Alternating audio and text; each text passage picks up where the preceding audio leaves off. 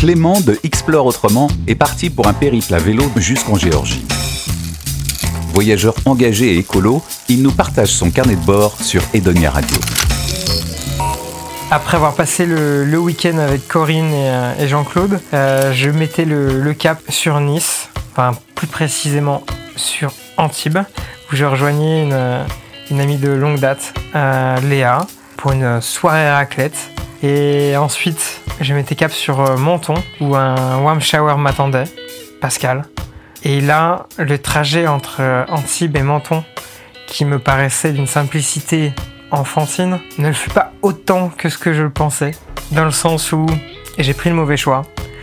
Soit on peut traverser le col d'Aise, qui est une montagne assez, assez compliquée, ou Monaco.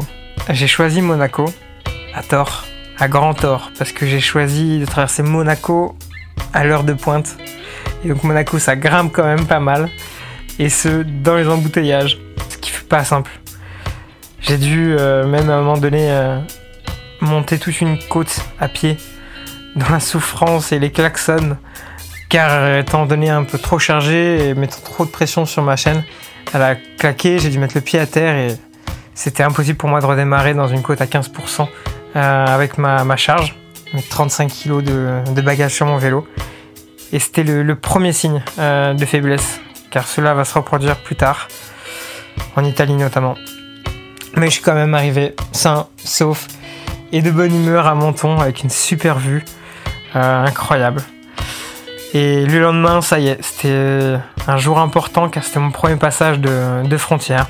Après quelques petits réglages dans une boutique vélo euh, à Menton, car j'avais mon étrier arrière qui frottait, et ben je passais la frontière italienne. Ça y était, j'ai changé de pays.